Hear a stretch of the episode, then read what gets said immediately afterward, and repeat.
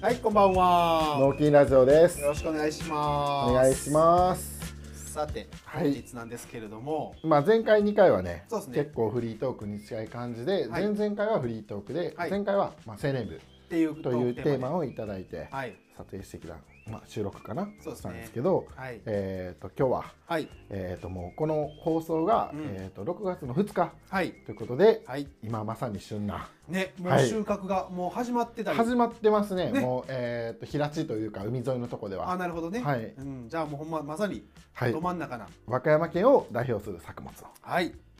このコーナーではいやっていきたいと思います。はい、それでは参ります。はい百姓人上田の農業は歴史だ。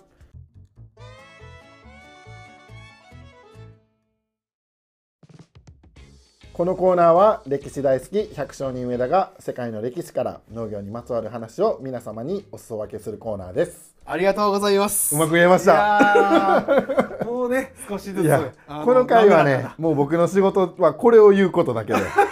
神に書いてますからねないや、もうここで完璧に話はね、喋、っていただいてありがとうございます。というわけでですね、はいもうあの冒頭にも、えー今が旬だとか、はいえー申しておりますし、和歌山県を代表するというね、はいことで言うんであれば、まあもちろんこれになると思います。さあ、それでは、はいテーマを発表していきたいと思いまおす。願いしますはい、今回のテーマは、はいステータスがマジチート。本当の私はまだ全部見せてないんだからね。梅の限界はどこにあ るということで、はい、はいい、やもうこのテーマ考えるのにどんだけ時間かかったんぐらいの これね、 テーマがもうすごいいや、2分ぐらいです。でもまさというわけでにまさにね今がほんまにはい旬で、はいえーっとよく見ちゃしてでもはい。梅しこ玉のせたトラックねあー見るような時期で、ねこの収録してる日とかでももう見てるんであ5月の末でもそうか、もう始まってるわけですね。始まってて、へーで僕も、えー、と親戚が、はい。えー、と清川って南の奥の方で梅作っててあ、はい。青梅の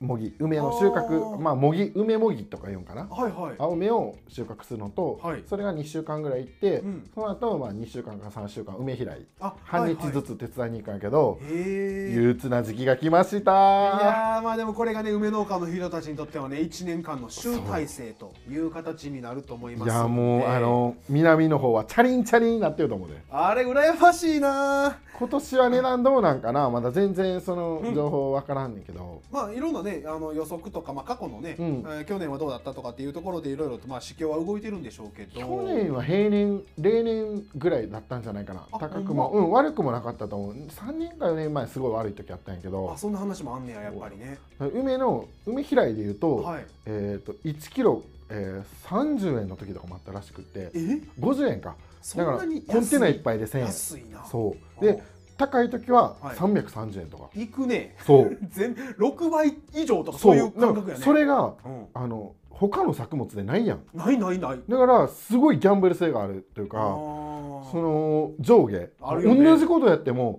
うんもう6倍、まあ、5倍あーそれはすご売いり上げが梅平井専門の人だから変わってくるからいや大きいなそれぐらいうんなんかギャンブル性もあるし、はい逆に言うと当てるとうんめちゃくちゃ稼げるっていう、確かに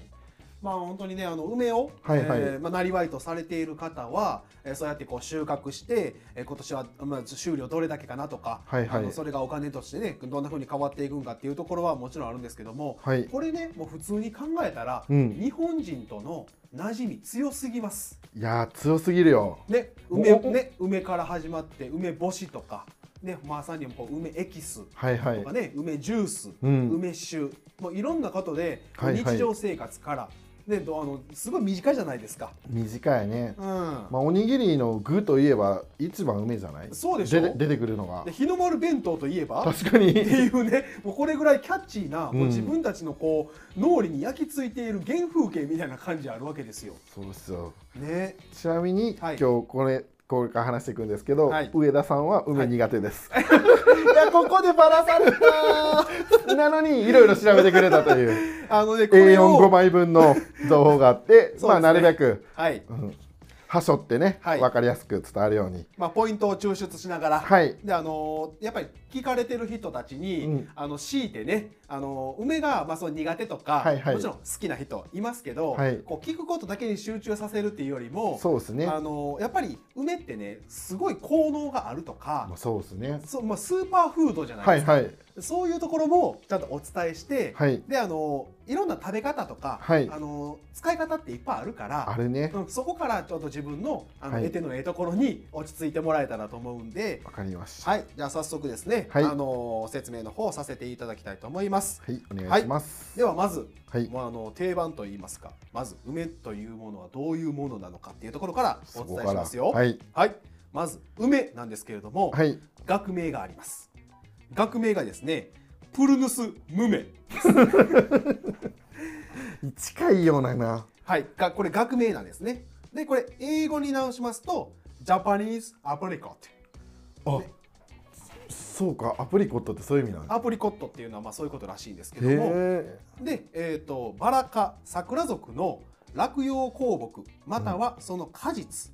うんで果実を利用する品種は実梅として扱われるというのが梅としてのまあ定定義定が義になるわけですね。はいはいで、まあ、未熟なものって言われるのですが、これ有毒であるものなんで、まあ、梅干しなんかに加工して食用されるとはいはいいうことですね。であの樹木全体とかうん花っていうのはこれ鑑賞の対象になるわけですね見てまあ楽しむっていう、今はねうんどこでも梅林とかはいやってますもんね、そうなんですよえっ、ー、とみなべと、はいえー、とその手前どこやったっけえっ、と田辺梅林とか花芽梅林みなべ梅林とか、はいはいまはあ、い有名だと思う岩城かあ岩岩城城梅林とかもやっててありますよね夜とかもねライトアップしてくれたりとか、で結構和歌山県も今言ったその2つまああの、まあ、3つありますけれどもまあみなべ梅林なんかはキャッチーなねフレーズがあって「一目100万香り10里」っていうねもうこういうキャッチフレーズがあるわけですよ。い、や梅の梅の香りってこれ花のことやんなあそうですそうです。香り梅のですよね花の香りそんなのあるイメージないけどなまああの香るらしいんですけどであのこれね、えっとみなべ梅林は、はいえ南高梅はいはがいメインであるらしいんですけども、はい十里って言われてもこれ昔のねあの距離のはい単位なんですけど、えっとまあ、十里っていうのは約40キロありますんで、まあ、梅林から、えー、40キロ先のところまで香りが漂ってるよっていうぐらいの、まあ、そういう壮大な、ね、景色を梅林で、あはいはい鑑賞で楽しむっていうところもありますし。これはちょっと消費者庁に電話しようかなえいやツッコミどころあるかなみなべの匂いがこっちを通り越して由良ぐらい行くってことやろ風向きによったら、はい、えー、行ってます。40キロですから、ね。 40キロもんなだってみなべ30キロぐらいやんかそうです午後かそうらですそうですはい。ちょ直線距離じゃないけどさそうですね。あの道道合わせは直線距離でもっと近いやんか近い近い近い。もっとでもこれ観光庁レベルの話なのか、もしくはこれあのね、キャッチーなフレーズをみなべ町が考えたのかっていうところはあると思うんですけど。確かに公募してね。そうですよ。であと、えっ、と、まあ、岩城梅林もあるんですけど、はい紀州石上田辺梅林っていうのもありましてあありますありますうんこれはですね、あのキャッチフレーズが一目30万本。おっとはい。えっ、と、まあ、みなべ梅林よりちょっと少ないんですけどもほ、んまやなここであの標高が300メートルぐらいはいはのい高さにあるんで、で天空の梅出林た天空はい天空大好きですラピュタ思い出します天天空って使いがちよなこの農作物に そうそう天空のみかんとかにもあるしなんか天空系結構あるよなあるあるあるもうそういうので多分ねあの使いやすいと思うんですよ、そうやうなんみんながねこれ天空のって言ったらちょこっれ使っていいとこう、工ね、藤山とか高野山とかぐらいやと思うけどなほんままあ場所的にはね天空って使っていいのでこの梅林とかはい梅園って言われるのは、はいはいあの別に和歌山に限ったことじゃなくて、うーん北海道から鹿児島までね各地に名所と言われる場所はちゃんとあります、はいはいはい、はいもうで大阪城とかもすごいもんなありますよね、うん周りあの堀の周りがそうですそうですでこうイメージすると奈良京都とかであといろんなね各、えーはいはい場所っていうのは絶対ありますんで、あれめっちゃバカなやつがさ、はい、梅の花見て桜咲いてるってやつ大人になっても結構おらん おる2月に咲くかみたいなそうそうそうそういやうんまあおるのよ知り合いでもあそうなんむっちゃバカやなと思ってしまういや思うよねさすがにそれは非常識というかさそうやな、う、んうん、いやそちれょっとが、大ね、人でむしろ多分その同じシチュエーションだったんやんか、はいはいはい指摘してくれるレベルの友達おらんかったみたいな思ってちょ今までやろ っと今後の付き合い考えるレベル木もちっちゃいしそうやね 全然木の形状とかそうそううんあでのも避けたこれねほんまおるからな、はいはいは女の子やったらもう別れるよそれでいちょっとこの子無知だなみたいなそうそうそうそうあるわなさっきを見たらというわけで ねでやっぱりこうあの他に全国あるんですけど、はい和歌山県をまず見てくださいっていうような感じで、まあ、お伝えしといた上で、まあ、これ広報活動ですからね、まあだって全国的に和歌山のイメージって言ったら、はまあみかん梅、はいえー智弁和歌山カレー事件じゃないい、 それで最後の4つ目の落としどころがマジダークでもそうじゃないいやわかるよ和歌山といイえメーばジ強いよ、まああとパンダいいポジティあブなパンダパンダとかそうやねそうやそうや黒まあ黒潮っていうねそう特急列車でもちゃんとパンダ号っていうのありますそかうらそれぐらい、んまあ、梅って和歌山といえばみたいないやそういうふうに全国的にもね、うんやっぱりこう名だたるところでありますからはいでこのつ、まあ、続きでいくと梅の種類っていうのは、うん現在実梅花梅合わせて300種類ぐらいあるって言われてるん ですよこれはね嘘やろって感じ一種類とずっと思って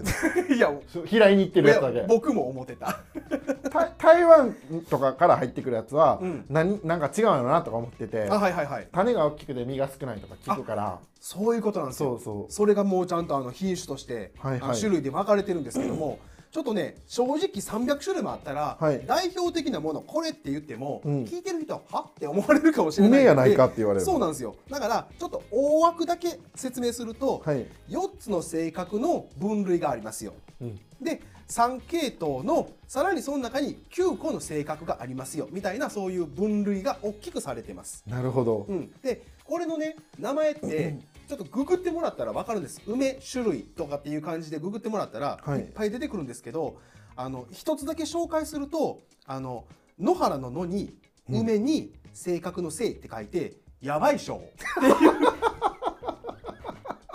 これ書いてるのよこれねこれ見た時にあの海南のねちょっとあの、はいはい奥にある野上っていう地域ああるんはですけいど、はいはいやばいっしょやばいっしょってねなんか結構あのおじいちゃんとかが、うんあの方言で使うんですけど、うんうんあのやばいっしょって見た時にそれを連想させたっていうぐらいあのほんまにわけわからなかったんですよ、他にはあるんですよ、うん言い方もちろんあるんですけどもまあ面白いなそれが一番でしょ、うんなんか結構調べてみる価値あると思うんですけど自分のお気に入りが見つかるかもしれないなあそうですそうですであとはそのいろんなその系統がある中での、はいかかっこいいなと思った、えー一つの、えーところを一つ紹介すると、はいハクタカとかねお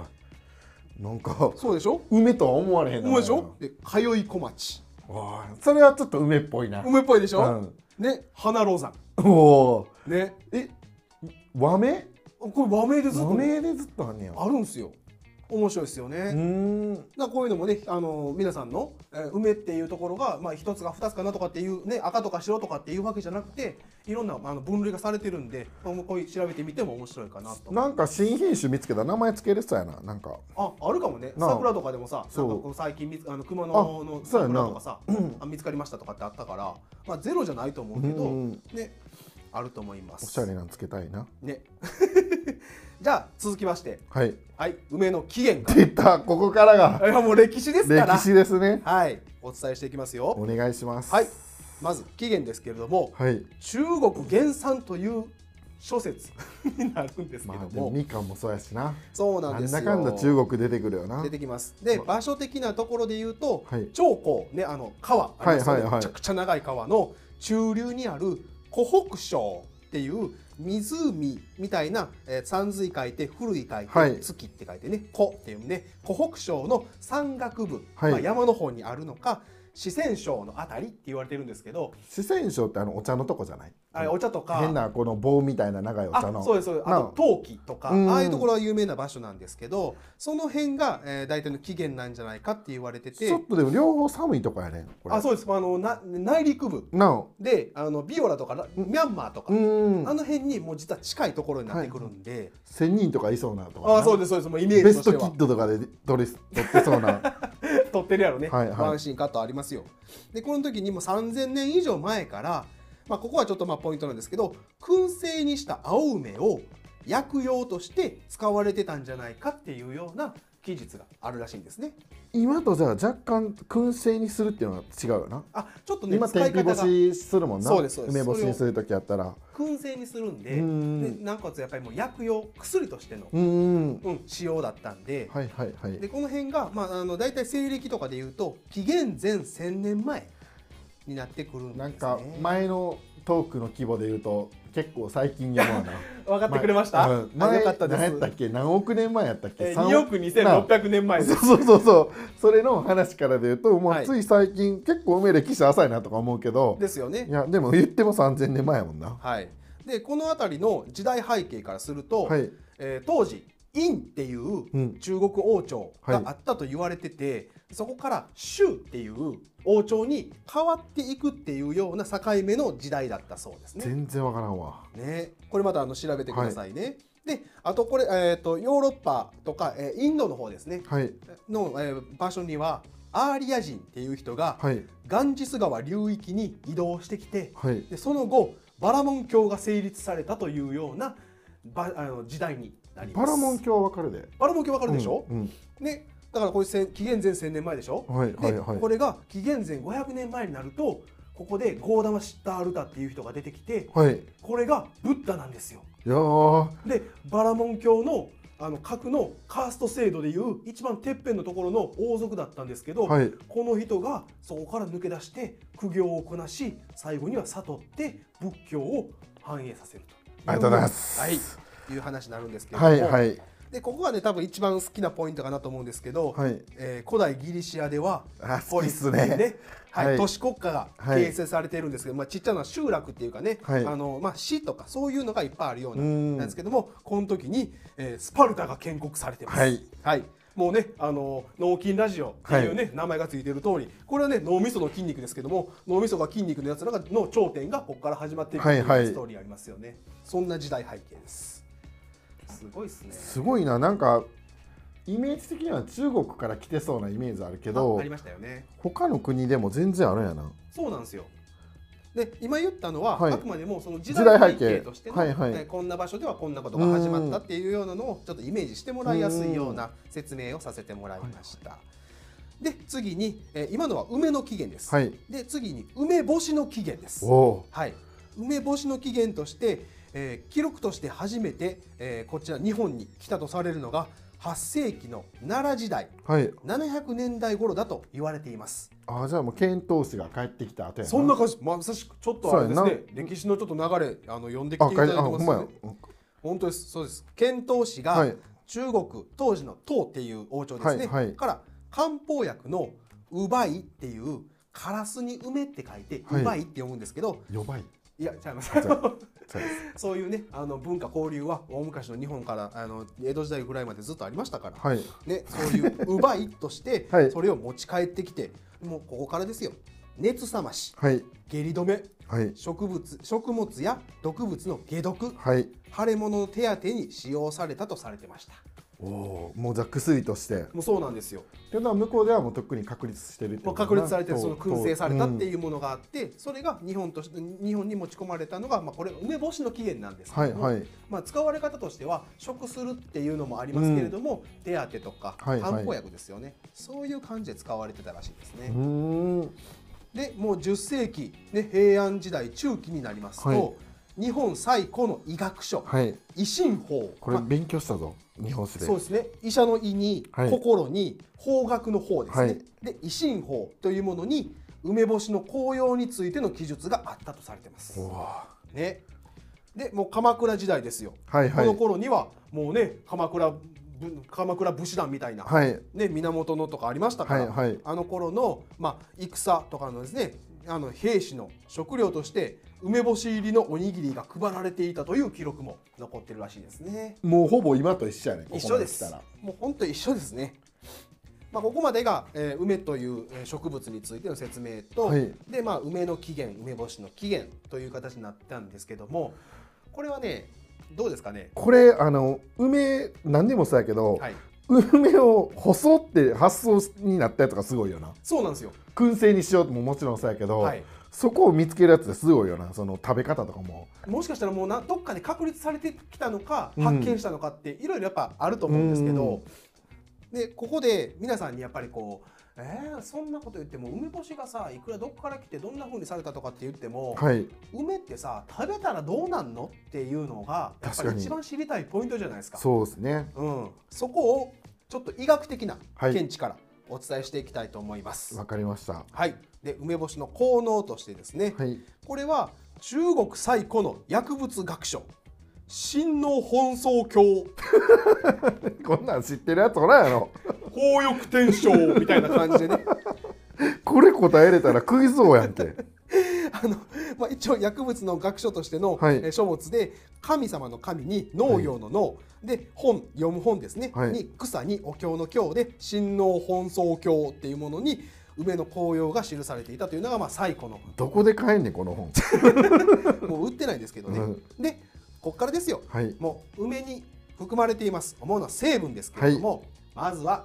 クエン酸はい。はい続いてカリウムはい。はいベータカロテンはい。オレアノール酸うん？シリンガレシノールうん？というようなはい。成分が代表的なものとして含まれているそうです前半は聞いたことあるけど、後半のそう二つは初めて聞いた。ちょっとねやっぱりあのマニアックな成分もまあでうもんしっかりと効能としては必要な部分になるらしいんですけれどはいも、はい。でこの代表的な成分クエン酸もうこれが梅といえばみたいなねはい感じだはいと思うんですけども、一体どんな働きがあるんだとうん。もう大体こうね、あのーチャンネル夜中のチャンネルとか見ると、うんこれを食べてこれを飲んでおじいちゃん今日も元気みたいなね三時ぐらいのやつやろ。あれでしょそういうところうにんも,、こどっさりみ たいな。もう今年今なんか日の便通も最高でしそたうどっさみたいなねりどっさりみたいなのやってるよね。でもそれがクエン酸にはちょっと関係あるかどうかわかんないですけ どイメージだったんですけどねでクエン酸には、まあ、これ分かりやすいですね疲れの原因となる物質、はい乳酸を炭酸ガスと水に分解し、はい海外へ排出する働きがあるうーん。ということはつまり疲れてても、はいはいこのクエン酸を成分取ることによっはいて疲れがすぐ取れやすくなるっていう効果ですよね。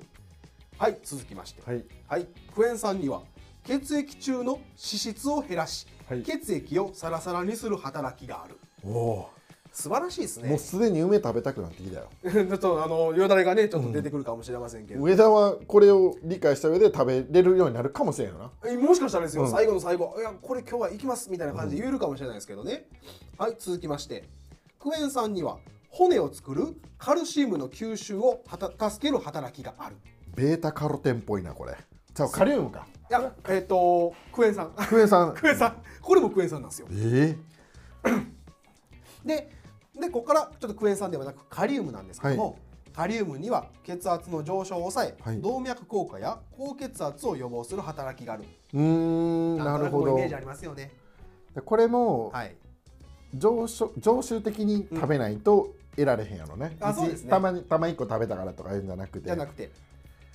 で、まあ、そうやっぱりこうこういうふうな効能を聞くと梅ってスーパーフードじゃないですいかやもう今現時点で現時点でね、まあ、そういうのもあるんで、はいでもそれをしたからって言ってじゃあ何なのってもっと具体的に自分の体どうなるのっていうのをちょっと聞きたいと思うんですけども、はいはいまあ、お伝えしますよ脂肪燃焼作用を期待できるバニリンっていう成分も発見されてるんですよこれ嬉しいですよバニリンってね、はいあのドリンクにあるよ脂肪を燃焼さすドリンクに入ってまるさ成しく分でしたねそうあすのごい梅の成分とは知らんけど、はいはいその成分としてはその筋トレ界とかでははい結構有名な、あじゃあここから抽出されてたんかもしれない、かもしれへんなはあこれを粉末化したやつを溶かしてるだけかもしれへん、あーでもこれすごいですねすごいすごいまさしくですからああね じゃあ続いてインフルエンザウイルスの増殖を抑制する新規機能性化合物質を発見してますなんだって最近の話や謎ともインフルエンザってことは、うんね今のこう流行り病みたいなところでも、なんかもしかしたら期待してもええんちゃうみたいなことも書いてるわけですよね、はいで胃がん予防にもいいわけですよヘリコバクターピロリ菌の運動能力の阻害抑制をする効果のある物質がありますな梅にはなんだって一時さ、はいこの抗えー、と抗がん作用があれで梅がバカ売れした時あんねんなああったんですかそあほんまう梅が落ち落ちぶれた時というか、あはいはいはい値段が下がったりした時に、はいそういう効果でうん健康食品としての認知が上がって、はいこれのことかもしれんなでもその時はなんかあんまり医学的なソースがなかったみたいなあ言うたもん勝ちみたいなあなるほどねまあでも今の現在においてはピロリ菌をか殺すってことやんななりあそうですね殺すというか運動能力を下げるっていう、はいそういう効果胃がんの期待できる一番の原因になるもんなねピロリ菌が、そうなんですよ。で続いて糖尿病予防の血糖値の上昇、はい肥満等に関連付けられる酵素これがアルファグルタシ構図っていう構図があるんですけ どだからこう血糖値とか上昇とか、はい肥満に肥満にに関連付けられている酵素の働きを阻害してくれるんですよ梅がなるほどこれは嬉しいどうですかって話ですけどねいやほんまやねうん、で最後に、はい食中毒の予防にもなるよということなるで食中毒菌である黄色ブドウ球菌はいや大腸菌 O157 の増増殖を抑制してくれるはいはいと、はまああの夏場とか、うん、おにぎりに梅入れろってこういうことやんないまあ、多分きっとここにきつきっながるわとけこよこにつながるよなうん腐りにくく他のものも腐りにくくなるっていうもんなそうですそうおで弁す当の中のはいいやー、まあねスーパーフードやなうん、だからもう一回スーパーフードとしてね、あの歌い直してもらったらいいと思いますよ。これさうん、あのブドウ、まあ、みかんとかも多分そうなんやけど、はい梅作ってる人もほぼ知らんよなまあクエン酸入ってる疲れに効くとかうんぐらいやけど、うんその他の細かいとこっていうのは、うん多分知らんと思うよあ結構ね僕も今回調べた中で、うん割とその食品加工会社とか、はいはいろんな人たちがの会社とかがはいちゃんと情報を載せてくれてるんですけど、うんでもなかなか見ないじゃないですか。はいはいでやっぱここでこうやって言葉としてお伝えさせてもらった時に自分の中であその効能あるんだったら梅ちょっと食べてみようかなとか食してみようかなっていうことにつながってくれたらいいかなと思うんですけどなんかね、ん何年か前に、えー、と僕らがみかんで機能性表示食品はい、の、えー、と認可取った時に、はいそれを手伝ってくれた県庁の人がいたんやけど、はいその人は梅でも取ろうとしててあそうでなんだ南の方に、うんえー、と行ってて、うんその梅の効能を歌って機能性表示食品っていうのを取ろうとしたんやけど、はい梅の場合は塩分が多いからそのあこの今言った効能をはい得る量を取ると、はいその塩分を取りすぎたことによる弊害も出てくるから結局多分取れんかってんーうわーもったいないだからそれが難しいとこで、うん多分その梅を干してる過程とかで、うんえー、と塩につけてないとかあそういやうなそういうのを選ばないと結構難しいだからあーデメリットもスーパーフードやけど、うんその機能性表示食品にはなってないのが、うん多分そういうところなんやと思うだからジュースとかでもしかしたらもう今あるかもしれないあほんねまやねちそうゃんとそういうのが抽出されてね、そう抽出されてるやつだけど、うんうんうん梅干しで言うと、うん大体のやつが塩つけてるやんかつけるよねそうだからそれ美味しいもちろんそっちの方が美味しいんやけど、でも取りすぎるとやっぱり健康被害が出るかそうやらなそう塩分濃度とかなうそう言からな結構しょっぱいもんなでしょっぱいやつがね美味しいんよそうよなもう梅好きなんやけどやっぱ好きなんや好きあーでもなるほどね梅取うり、ん特に梅開いてる時期は、はい一切梅食べれんくなるトラウマやん落ちてる腐ってるやつがお弁当乗ってるやつと一緒に見えんだよなあ見た目がなそううほんならその梅にうんついてる虫とかもブワーって出てくるからわー嫌な連想前後うん1か月ぐらいはほんまに梅食べれんくなる、あーでもそれを一応下手なあのまたあ梅ってやっぱ美味しそいうなってねなるなわんけかや梅風味とか、うんあのささみカツとか巻いてたりとかするやんはかいはいは焼いき鳥とあるあるあかるああいうのも全部好きやああよかったよかったまあその時のねそういう感じなんでまあ、一時の話ほどほどにねはい食べていただくのがいいと思うんですけどはいじゃあまあねここがもう本当に皆さんが梅として、はいどんなことがあ自分の体に起こるのかっていうねいいことのお話になったんで、はいで続きにはもうこれが、えー梅がですね、えー日本に伝来してきたっていうのをちょっとさっきと被る部分もあるんですけれども、はいはいもっとね諸説がいっぱいあるんで少しこれをお伝えするっていう形を取りたいと思います。はいで、えー諸説ある中で弥生時代紀元前1000年前から紀元前300年頃にはいはいはいもう渡来人と共に伝わってきたのではないかというーうんことがあるんですけれども、はいはいそれをちょっとまあ、あのー決定づけるじゃないですけど、はい痕跡があるのが弥生時代で有名な吉野ヶ里遺跡っていうはいこれ佐賀県にある九州ですね初めて聞きましたあるんですけれども、はいここで梅の木の破片や種が発見されてておうこれ現場で使用したんちゃうんかっていうようなことで考えられてるわけですよ。これを作るやつらが食べてたんかなそうかもしれないですよね。建設の時にうん、お米と一緒にそうですそうです。使で、用されてたことやもんなそうなんですよね。で、まあさっきのえっ、と遣唐使がっていうところもお伝えしました。はいで、これ が全国に広がるきっかけは観賞用としての梅の木だったんですよ。最初って。へえでもま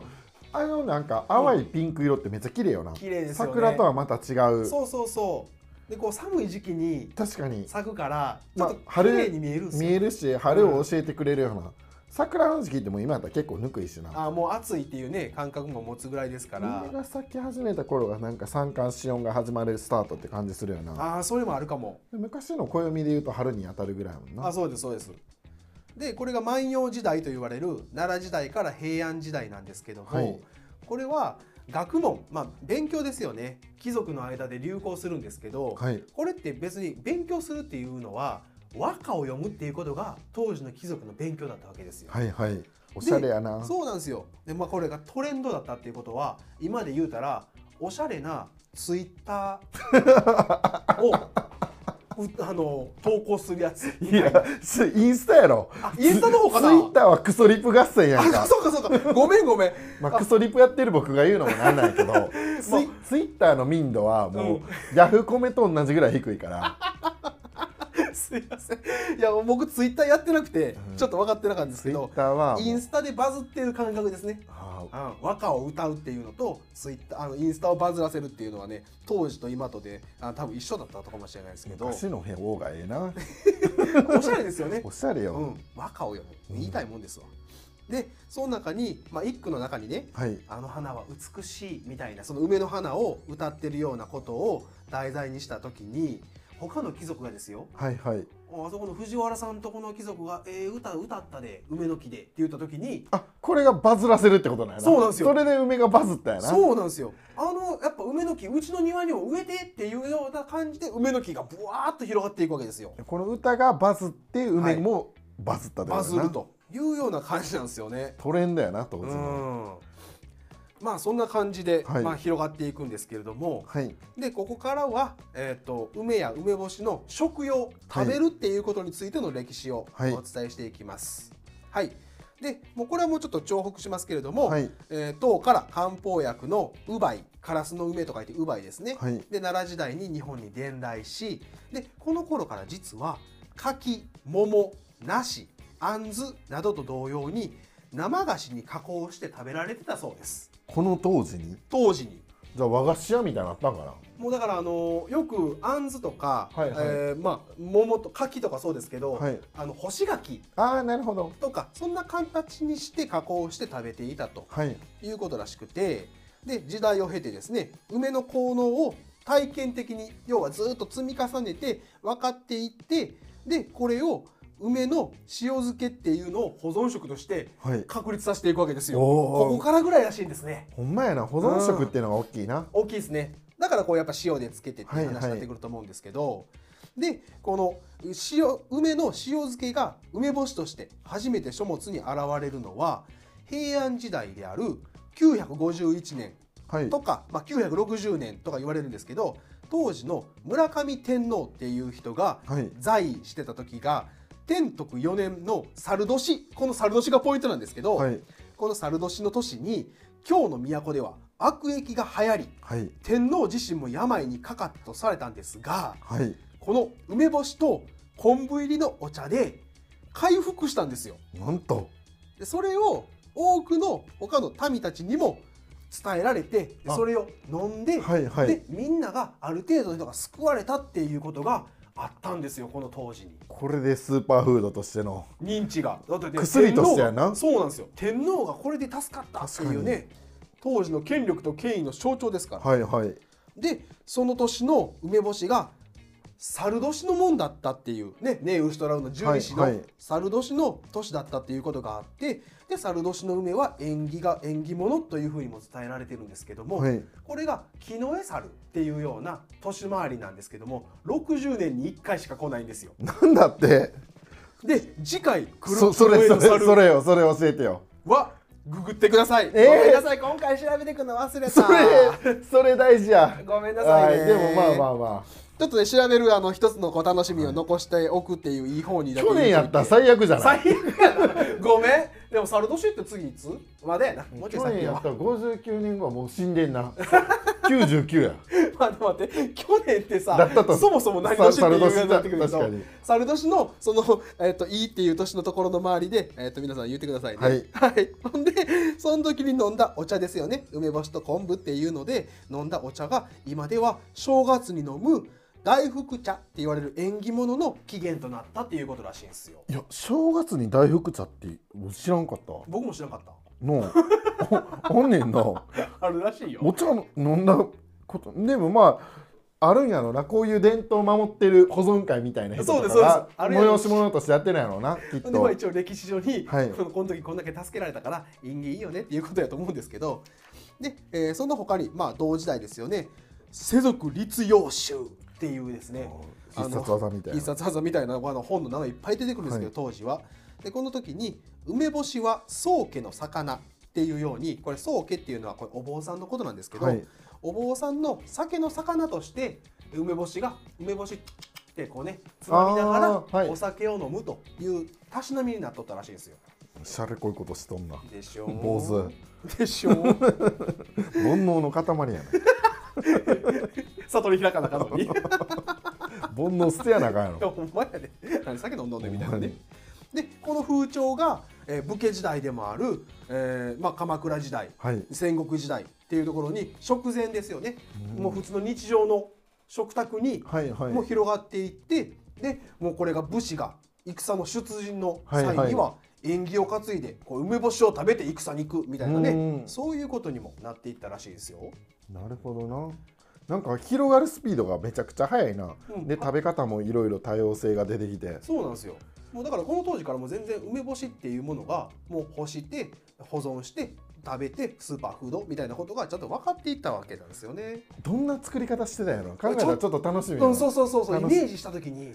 まあ農薬なんかはないやんかもちろん、結構これうまくない うん、なんかすごくないすごいと思うここんなになんかもう定番の位置まで持ってくるスピーそドうが速すぎるよねそうそうほんまにそれ気候があったんかな冬があってとかあやっぱりそのあの四季がある春夏秋冬ね、うん四季があるっていうのは大事だったんかもしれんしでこの戦国時代になっていきますけど、はいこの時にはもう先ほども言ったみたいに戦の兵糧食うんね、あのまあえー、と兵隊さんっていうかね、はいはいあの兵士が食べる食べ物として、はい軽いかさばらない日持ちするっていうこの三拍子で重宝されてるわけですよ。すごいですよね CM あったんじゃないと思うこのトレン 大ドに文なっ句たがの、うん、和歌とかに書かれてない五七五の中で言ったらこれも多分口超えてると思うわ。 でもういよいよ時代がもう江戸時代まで、はいあの行きますけれどももうこの頃になると貴族武士とかいう上流階級だけじゃなくて、庶民の食卓にも梅干しがもうどんどん広まっていくという流れらしいです。なんか歴史もののあの映画とか見てても食べてるもんな食べてるでしょ、うんやっぱりそういうふうにやっぱりさゆどんどんと広がってるなんか梅とご飯のイメージがあるほんまやん全全然江戸時代とかのね、うんああいうもうほんま時代物とかでも多分そういうイメージでももうちゃんと合ってると思うんですよてるねよな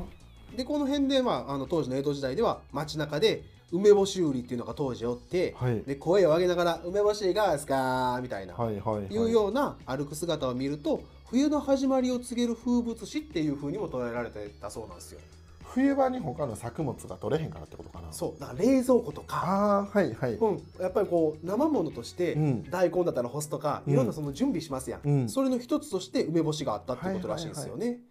でこの頃にその加工食品として保存が効くようにっていうことでうんしそ漬けはいで甘露梅っていうような漬け方っていうのもこの時代に生まれてるんですよ。甘露梅ってどんな漬け方やろこれ、まあ、これとはまあ漢字では甘い、うんえーつえー、ロってあの雨冠に、はいはいえっとね道っていうその難しい方の道ですけど、で甘露梅っていう風に読むんですけど、まあそういうこともあったりとか、でこの江戸時代でいうエピソードでいくと、はい八代将軍徳川義宗先輩じゃないですか僕たちの大戦っすよ。はいね、この時にも やっぱり、えー流行りや病があってでこの時に梅を食べる食べるのじゃみたい なね推奨したらしいっすわでね吉宗の出身地どこですかいやお紀州ですよ紀州徳川藩ですよね紀州はいはいはい、でこれで紀州徳川藩ではですねこの徳川のこの紀州ですわえ体を壊した時には梅を食べるっていう文化がもともとあったとやっぱり梅の産地だったんちゃいますもともとちょっと待ってなんかコロナの時さ、はい北朝鮮なんか食べろって推奨してたよなしょう梅生姜かなんかさあビネガーの 方そうなんかあって そい今そのレベルみたいなこかもしれないのさえぐないあったで確か、うん生姜湯かなんかが効くみたいないやーなんかでもそれってこう前つばもんじゃなくてちょっとある程度こう近い似せてにるような似とせこあてるるんじゃよんな、疫病に対してでまあ多分免疫を上げてくれるとか、うんそういうことなんやろうなそういうことちゃう消化とかもそうやんかあー体確か温に体温上げてくれるから菌を殺すとかいやほんまやね、間違えてはないけどさ、うん治る人は少治るというかまだ違うよなあそうそうやっぱその殺菌効果とかそうい薬とは違うよなあそうそうそうそうそうそういうことでやっぱりこう免疫力を高めるとか、まあ、やっぱりこうスーパーフードって何回も言いますけどねやっぱり梅はスーパーフードということでね、まあ、そういうことでこう日本中にその文化が広まっていったというような形もあります。はいはいはい、で江戸末期とかになってくるとこういう梅肉エキスの原型みたいなものも生まれたらしいですよ。家にあったでちっちゃい時ありましたエキス舐めろっておはい腹痛い時とか、はいはいちょっと風邪のある時とか、うんその黒黒い液体なんやけどな、はい舐めさされたら、まあ、梅を濃縮したような味で、はい、まずいんやけど、うんなんか。まあ、お母さんのがみなべ出身やから、あはいはいその作り方とかもそこで習ってきてあ確かにそれを舐めればなんか買ってくれたから舐めてたわあそう 風邪薬とかく一切くれずにほんまやね結果あまりち、う幼少期に薬を飲まずに育ってきてるからあー今聞くからいいかもしれんほんまやん。うんでもう時代がもう明治、まあはい現あの近代に、ね、なってきますけれどももうこの時には、えー日清日露戦争っていうのがきっかけで、はいますます広がっていくわけですよ梅干しの需要っていうのがすごいですよね。すごいな、うん、でさらにですよもうその第一次世界大戦第二次世界大戦みたいなところになっていって、でこれは保存食として疲労回復アイテムで優秀な軍用食として大量に生産消費されるっていうもうここでもやっぱりもう昔のねあの兵糧食っていうような形で取られてたものが近代の軍隊でもやっぱ使われてたっていうなんかもうドドーピングみたいになってるやんないやほんまになイメージあるでしょイメージもう覚醒させるんだいやあるでしょ疲れを取ってだからこれがあのイギリスとか、まあ、当時大英帝国とか、はいヨーロッパ諸国だったら、はい当時チョコレートなんですよ。ああそっかあれあのカフェインも入ってるもんなカフェインも入っててカフェイン糖分も取れうてんっていう、興奮作用もあるもんなそうですそうですそれがこの日本では梅干しだったっていうことなんですよなんとでもなんですけどもうこの第二次世界大戦の末期とかになってきた時に、はいもうこれも、まあ、あの最初に食糧危機とかの時にお話ししたと思うんですけどあの戦中戦の時に食糧危機に陥って、はいはい国会議事堂の前までがさつまいも畑になったって言ったでしょあったあったああったでしょうやっぱりこの時にもうさつまいもっていうもうもっと原始的に人間の体はい維持できるっていうものにはい作り物が変わっていった時があって、はいはいその時には梅の需要生産っていうのがストップしちゃったっていうことがやっぱあったらしいんですよ。軍軍として採用軍用職として採用されんくなったからそうなんですよもう危機的な状況がもう一個レベル上がってしまったっていううん大大事件だったんでエすけどネルギーの方を欲したよなあそういうことですねお芋はそうですそうですでいよいよもうその戦後になってで復興とともに梅の生産量と梅干しの需要も右肩上がりになっていったっていうようなことがこの梅干しを食用としていたところの、まあ、近代的なところまでのお話になるっていう感じなんですね。いや今回もなかなかなスケールでいきましたはいはい、いやまあ今が、えー、と梅の歴史ではいこれからはまあ次回やなそうですねまあ次回にこの辺で、うんはい一回みんなの頭も僕もパンクしそうなんでそうですねここでちょっと一回、あの休みを取っていただいてってはいいう形を取って、次回では、えー梅の食べ方とかですね、はいあの世界の梅日本の梅のはい生産量とか、えそういったことをお話ししてで、えー南高梅おっーていうことについてもお話をしたいと思ってますので次回もは今い後ご期待いただければと思います、では今回はこの辺りで、はいありがとうございましたありがとうございました。